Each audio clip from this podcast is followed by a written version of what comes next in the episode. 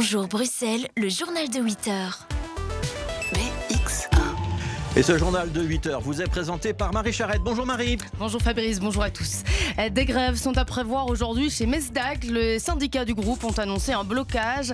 La reprise récente du groupe de supermarchés par l'enseigne française Intermarché euh, suscite une vive grogne sociale. Et détail avec Bernard de Nuit dans un instant.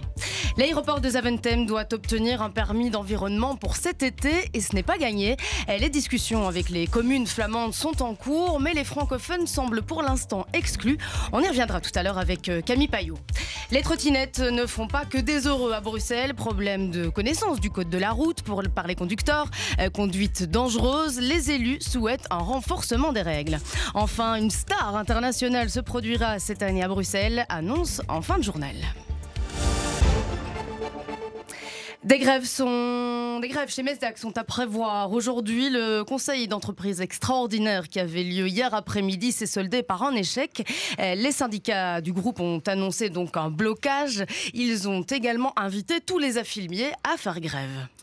Oui, la reprise récente du groupe de supermarchés par l'enseigne française Intermarché suscite une vive grogne sociale en raison du basculement vers un modèle de franchise. Les syndicats souhaitent notamment avoir des garanties concernant le maintien des conditions de travail du personnel. Le porte-parole d'Intermarché a affirmé que la direction était ouverte à la demande de départ volontaire, c'est l'une des revendications syndicales, et il a tenu à préciser que le maintien des garanties des droits des travailleurs était bétonné. Ce n'est en revanche pas l'avis des syndicats à l'issue du 4 quatrième conseil d'entreprise extraordinaire. Hier après-midi, on écoute Myriam Delmé, présidente du 7K, le syndicat des employés et cadres de Belgique. Depuis le début euh, des conseils d'entreprise extraordinaires, on pose la question à la direction d'avoir des garanties pour les travailleurs qui passent chez Intermarché. Et plus on avance, plus on se rend compte que c'est une garantie de papier, mais qu'une fois que les travailleurs seront chez Intermarché, il n'y aura plus rien pour eux de garantie. Et donc ça, c'est évidemment une des pierres d'achoppement les plus importantes parce qu'on ne va pas acheter un chat dans un sac et on ne va pas laisser partir les travailleurs comme ça. Deuxième point qu'on met en avant déjà depuis un certain temps maintenant, c'est que dès lors que les conditions de travail vont manifestement être modifiées, on demande est-ce qu'il y a des solutions pour les gens qui voudraient partir, quitter le navire à un moment ou à un autre. Ce que la, direction traduit comme vous exigez un licenciement collectif, ce qui n'est évidemment pas vrai, mais à un moment, si vous changez les conditions du contrat, il faut être correct par rapport aux travailleurs et leur laisser cette possibilité de partir et d'aller trouver un autre job. Alors, les actions vont concerner les magasins bruxellois aujourd'hui, voire les jours qui suivent, parce que tant qu'on n'a pas un dialogue avec la direction, qui soit un dialogue constructif et respectueux des droits des travailleurs, on continuera les actions. Donc, il y a les magasins qui vont fermer, le dépôt qui est bloqué, le siège central qui est bloqué, et ça pourrait durer.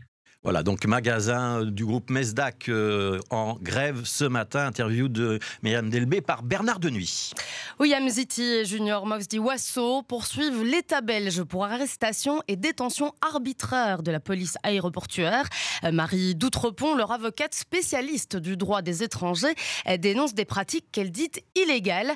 Ces clients étaient en effet en possession de visas lors de leur arrestation respective à Bruxelles Airport. William un visa de court terme qu'elle avait déjà utilisé une dizaine de fois. Euh, Junior un visa étudiant, mais les policiers ont estimé qu'il n'était pas valable. On écoute euh, Marie Doutrepont qui plaide au tribunal de première instance ce matin. Elle raconte ces deux arrestations en commençant par Junior. Donc l'Office des étrangers lui délivre un visa d'études et quand il arrive ici à l'aéroport, on lui pose des questions euh, sur le fait de savoir est-ce qu'il y a un métro à Denderleeuw, qui est Darwin et euh, qu'est-ce que le tableau de Mendeleev. Et comme il comprend pas ce qui se passe et qu'il est stressé et qu'il n'arrive pas à répondre, on lui dit euh, décision de refoulement, détention, tentative d'expulsion. Ce qu'on a reproché à William, c'est de dire ah mais vous, vous n'avez pas de cash sur vous.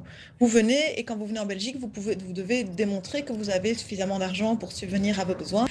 elle propose d'ailleurs à plusieurs reprises aux policiers de dire, mais si c'est ça qui vous inquiète, accompagnez-moi ici à 100 mètres, il y a un distributeur, je retire autant d'argent que vous voulez. Et euh, les policiers lui disent, non, non, ça n'est pas possible. On lui a dit, votre visa n'est pas valable, je vous retire votre visa. Et comme je vous retire votre visa, vous n'avez plus le droit de rentrer sur le territoire. Et donc, vous tentez de pénétrer illégalement sur le territoire. Donc, c'est vraiment complètement kafkaïen. L'État belge se défend en invoquant que le fait de disposer d'un visa en règle ne donne pas automatiquement accès au territoire. Euh, l'audience débute à 8h45 et devrait se terminer aux alentours de midi. Rachid Azoum quitte les engagés pour le MR. C'est une info révélée par la DH ce matin et qu'il vient lui-même de confirmer à notre antenne. Il sera délégué exécutif au développement économique de Bruxelles. Euh, pour Georges-Louis Boucher, il incarne le projet du MR, à savoir la réussite par le travail, l'entrepreneuriat et la prise de responsabilité. Rachid Azoum est le gérant de six établissements Quick et Burger King dans la capitale. Issu d'une famille ouvrière marocaine, le Berquemois figurera sur les listes régionales euh, lors du prochain suffrage. De nombreux rebondissements sont à prévoir dans le dossier de l'aéroport de Zaventem. Avant le 8 juillet 2024, l'aéroport doit avoir obtenu un nouveau permis d'environnement et d'exploitation. Euh, sans cela, aucun avion ne pourra décoller ni atterrir à Zaventem. Mais la procédure risque d'être fastidieuse, Camille Payot.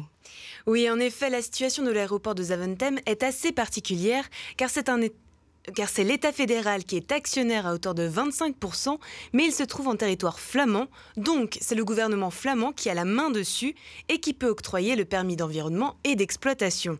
Et malgré une première tentative d'accord en février dernier entre l'aéroport et la Flandre afin d'y déposer une demande de permis, au sein du gouvernement flamand, il y a des désaccords concernant certaines mesures et le vote n'a pas encore eu lieu. Mais une fois l'accord voté, est-ce qu'il y aura d'autres euh, difficultés? Oui, possiblement. Et ce sera du côté des sessions d'information, car pour l'heure, l'enquête publique et ces sessions visent uniquement des communes flamandes autour de l'aéroport, mais aucune commune bruxelloise ne semble faire partie de l'enquête, malgré le fait que l'aéroport ait un impact sur elle. Ainsi, les communes comptent bien faire entendre leur voix, comme nous l'explique Benoît Serex, bourgmestre de Woluwe-Saint-Pierre. Donc sur le permis d'environnement, en effet, c'est le gouvernement flamand qui euh, lance l'enquête publique, puisque Zaventem est euh, situé en, dans le territoire flamand. Mais euh, vous savez, je n'ai pas l'habitude, et nous n'avons pas l'habitude à Woluwe Saint-Pierre de nous laisser faire. Et, très clairement, on va prendre toutes les dispositions, en ce compris juridiques, et, on verra, ça je dois examiner la semaine prochaine, début de semaine prochaine avec mes avocats, mais pour faire partie de, cette procédure et pour faire entendre notre voix. Nous n'allons pas rester silencieux dans le cadre de ce permis d'environnement qui va quand même être un élément important pour l'exploitation de l'aéroport dans les années futures. Le Covid a coûté cher en apprentissage. C'est la conclusion d'une méta-analyse publiée par l'Université d'Oxford que détaille le journal Le Soir ce matin. Suite à la crise sanitaire, les élèves ont cumulé entre 3 et 4 mois de retard. Des retards d'apprentissage qui semblent difficiles à rattraper. Certains s'inquiètent et parlent de génération perdue à qui le marché du travail fermera les bras. En plus du retard, on note également un accroissement des inégalités. Les pertes de connaissances seraient plus importantes dans une matière spécifique, les mathématiques les étudiants ont néanmoins eu l'occasion durant la pandémie de développer d'autres compétences, notamment numériques, et certains pédagogues invitent donc à voir le verre à moitié plein. 20% des nuitées se font désormais chez des particuliers d'après Stabel, l'office belge de statistiques. C'est ce qu'on apprend dans le soir de ce matin. Euh, plus de 6,5 millions de nuitées touristiques ont été réservées chez des particuliers belges en 2021 via donc les plateformes en ligne Airbnb, Booking, Expedia ou encore TripAdvisor. Stabel parle d'un phénomène croissant. En 2021, 644 000 hébergements proposés par des non-professionnels du secteur ont été réservés via l'une des quatre euh, entreprises digitales. Euh, Bruxelles reste par ailleurs toujours l'arrondissement le plus populaire. Hier, les invités de Versus débattaient autour de la sécurité routière et notamment des trottinettes électriques qui inquiètent les élus bruxellois, euh, particulièrement les trottinettes partagées. Les conducteurs ne respecteraient pas assez le code de la route et l'élémentaire prudence, selon certains. Le député Groen Arnaud Verstraat et les finemers de la mobilité Agensoren Magali Cornelis ont plaidé pour un renforcement des règles.